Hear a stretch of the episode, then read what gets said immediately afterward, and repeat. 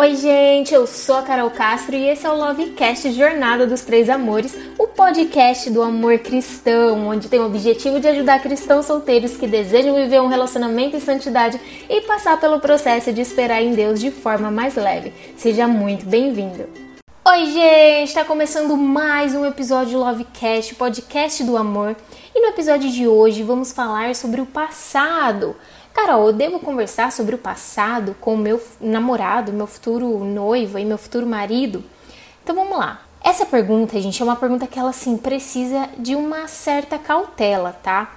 Porque a linha ela é muito tênue aí entre só responder sim, você deve ou não, você não deve.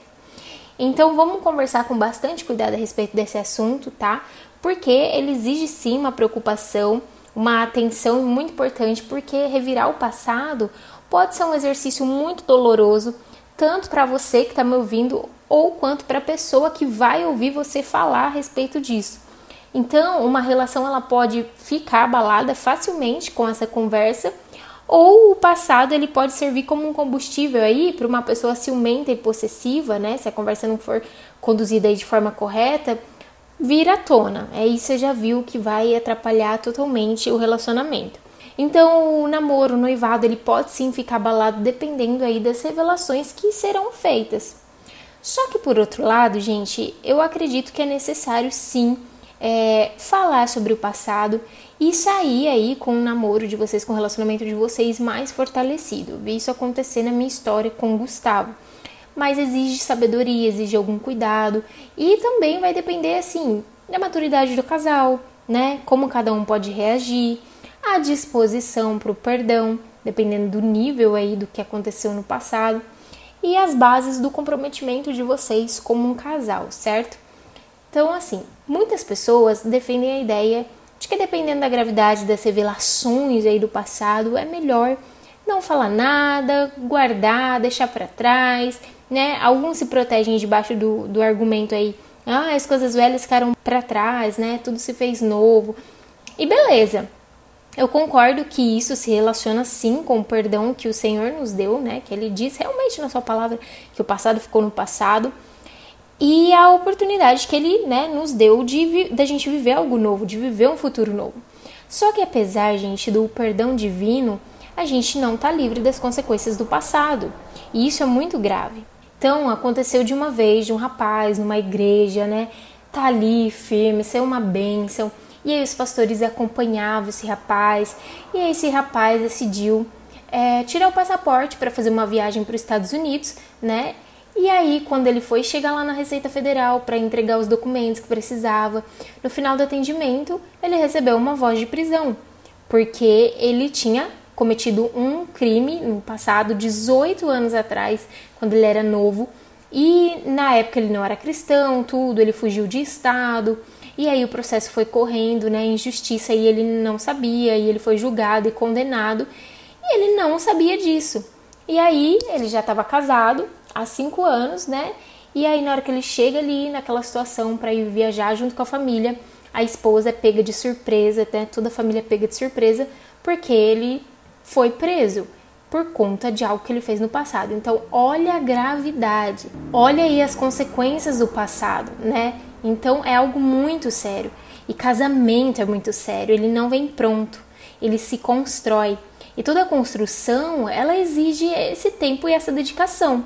E ainda assim, gente, qualquer construção, ela precisa ter um bom alicerce para sustentar, né? A gente vê esse exemplo quando Jesus fala a respeito da construção da nossa casa na rocha ou na areia, né? Se a gente construísse a nossa casa na areia, na hora que viesse os ventos fortes, né, a tribulação, os problemas, essa casa seria derrubada. Então a gente precisa construir a nossa casa na rocha. E a base de qualquer relacionamento, ele nunca deve ser sentimental né? Ou seja, ah, eu vou casar porque eu estou apaixonada, eu estou apaixonado, né? Ou ah, eu desejo viver com essa pessoa para o resto da minha vida e só basear aí a, é, o teu sim, né?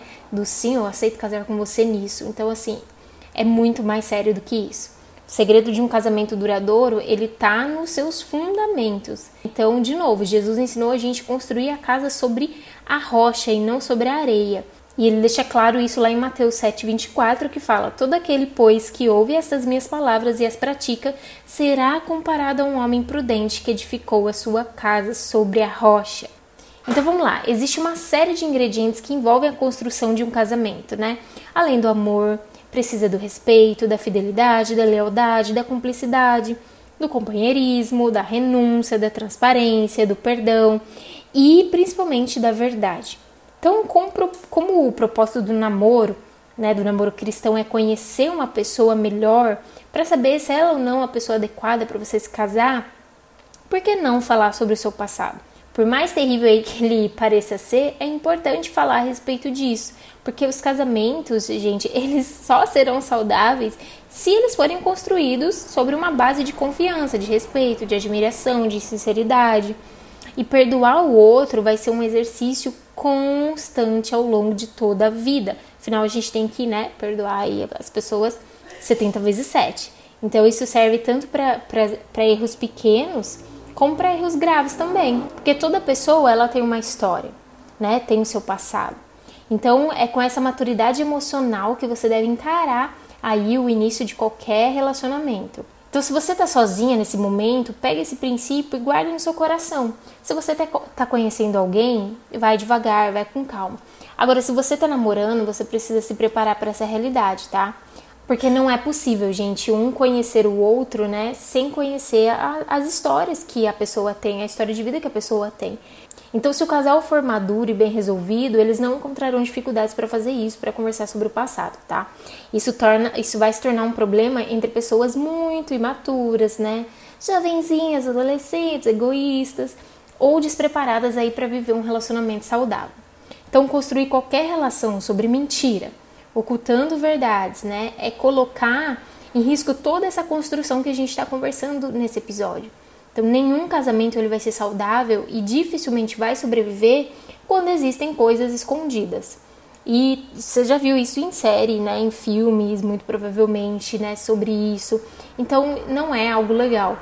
E todo romance, ele é perigoso se ele se torna alvo preferido aí do capiroto, né? Quando um, uma pessoa, um cônjuge, principalmente, tenta esconder alguma coisa do outro. Começar um casamento escondendo algo do seu parceiro não é uma decisão sábia. Então, compartilhar o lado bom da história é a primeira coisa que a gente faz né, no início de qualquer relação. E contar também os fracassos e os erros do passado é um exercício muito difícil, muito doloroso. E a, e a gente tem aquela tentação de esconder tudo isso, mas não é assim que tem que ser. Então, existem duas áreas muito difíceis aí para as pessoas serem honestas, né? Uma é a financeira principalmente se a pessoa está endividada. E isso deve ser tratado com muita transparência, muita transparência. Se o casal está caminhando aí para um noivado para o casamento, tem que ser conversado e falado a respeito disso. E conversar é, sobre isso, né, sobre a saúde financeira e como administra, né, como cada um pensa sobre a administração é, das finanças pessoais, ela é fundamental, tá? Então, assim, eu encorajo é, você, se você está aí num relacionamento, a falar sobre isso, porque é uma das áreas que causa mais conflito no casamento. E a segunda, mais delicada, é falar sobre os relacionamentos passados e compartilhar o histórico sexual. Então, esse é o temor que muitos jovens aí, muitas pessoas acabam decidindo que, ah, eu não vou falar nada a respeito disso, nada sobre o meu passado. De repente, o namoro escondido, o fato de não ser mais virgem, né?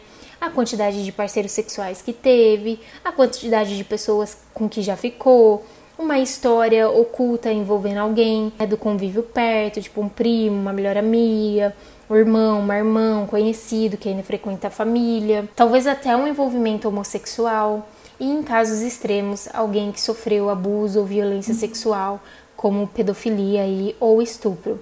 Então, esses são alguns exemplos, gente, do que as pessoas resistem a falar sobre o passado com medo de perder o que elas estão aí conquistando, de perder o relacionamento que elas estão construindo.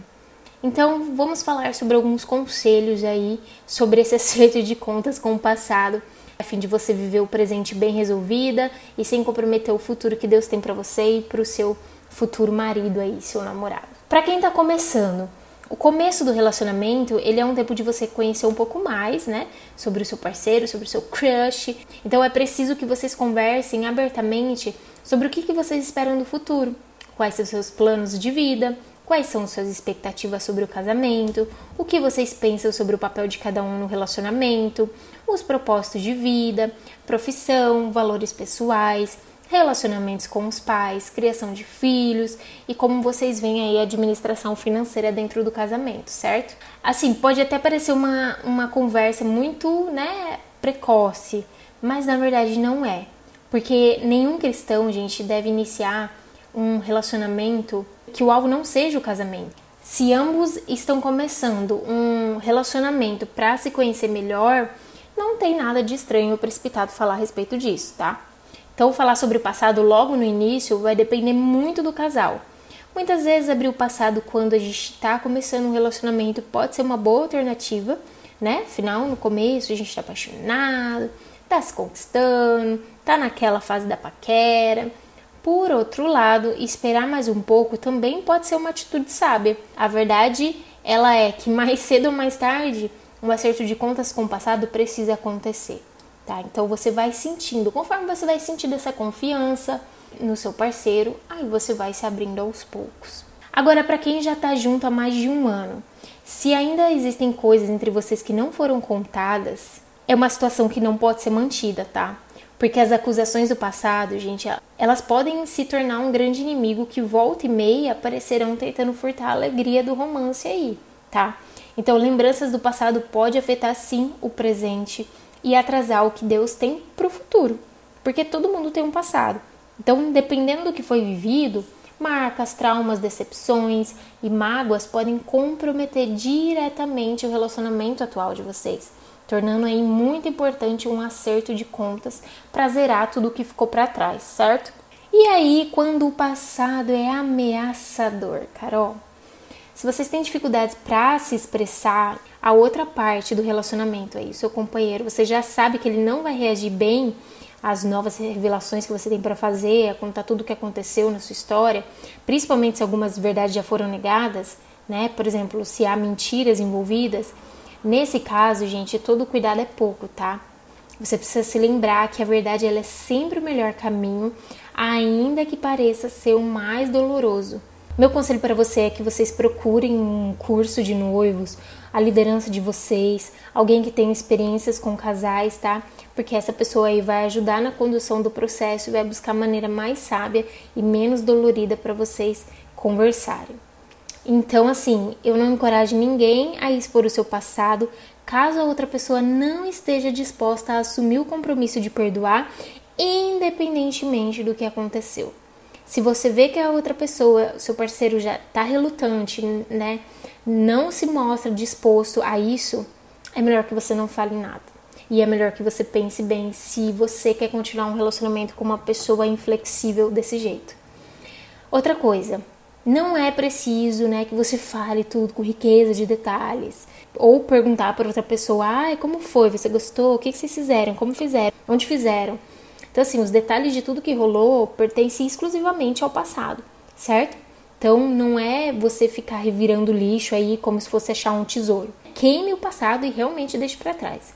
Outra coisa, é desleal obter informações do passado de quem a gente ama para manipular, acusar ou usar como arma para obter qualquer tipo de proveito pessoal. Isso é algo muito infantil, extremamente infantil, egoísta e imaturo da parte aí da pessoa que acusa.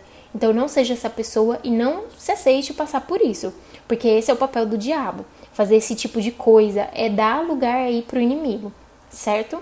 E eu, por último, ressuscitar o passado, gente, em uma discussão, um momento de frustração, não é uma atitude de quem ama, certo? Fazendo isso, é, você só vai, assim, revelar a pessoa egoísta que você é e que você pensa em si mesma somente. Então não façam isso, o amor uh, o relacionamento, o amor, né? Ele não é baseado nisso. É, o Senhor tem um relacionamento de bênção, né? A Bíblia diz que a bênção do Senhor ela enriquece e não traz consigo dores, não acrescenta dor, enfim. Então, para viver um relacionamento de santidade e um relacionamento saudável e leve, que é o que eu defendo aqui, esse tipo de coisa não pode acontecer, tá bom? Então, esse foi o episódio de hoje. Eu espero que você tenha gostado e eu te vejo no próximo episódio.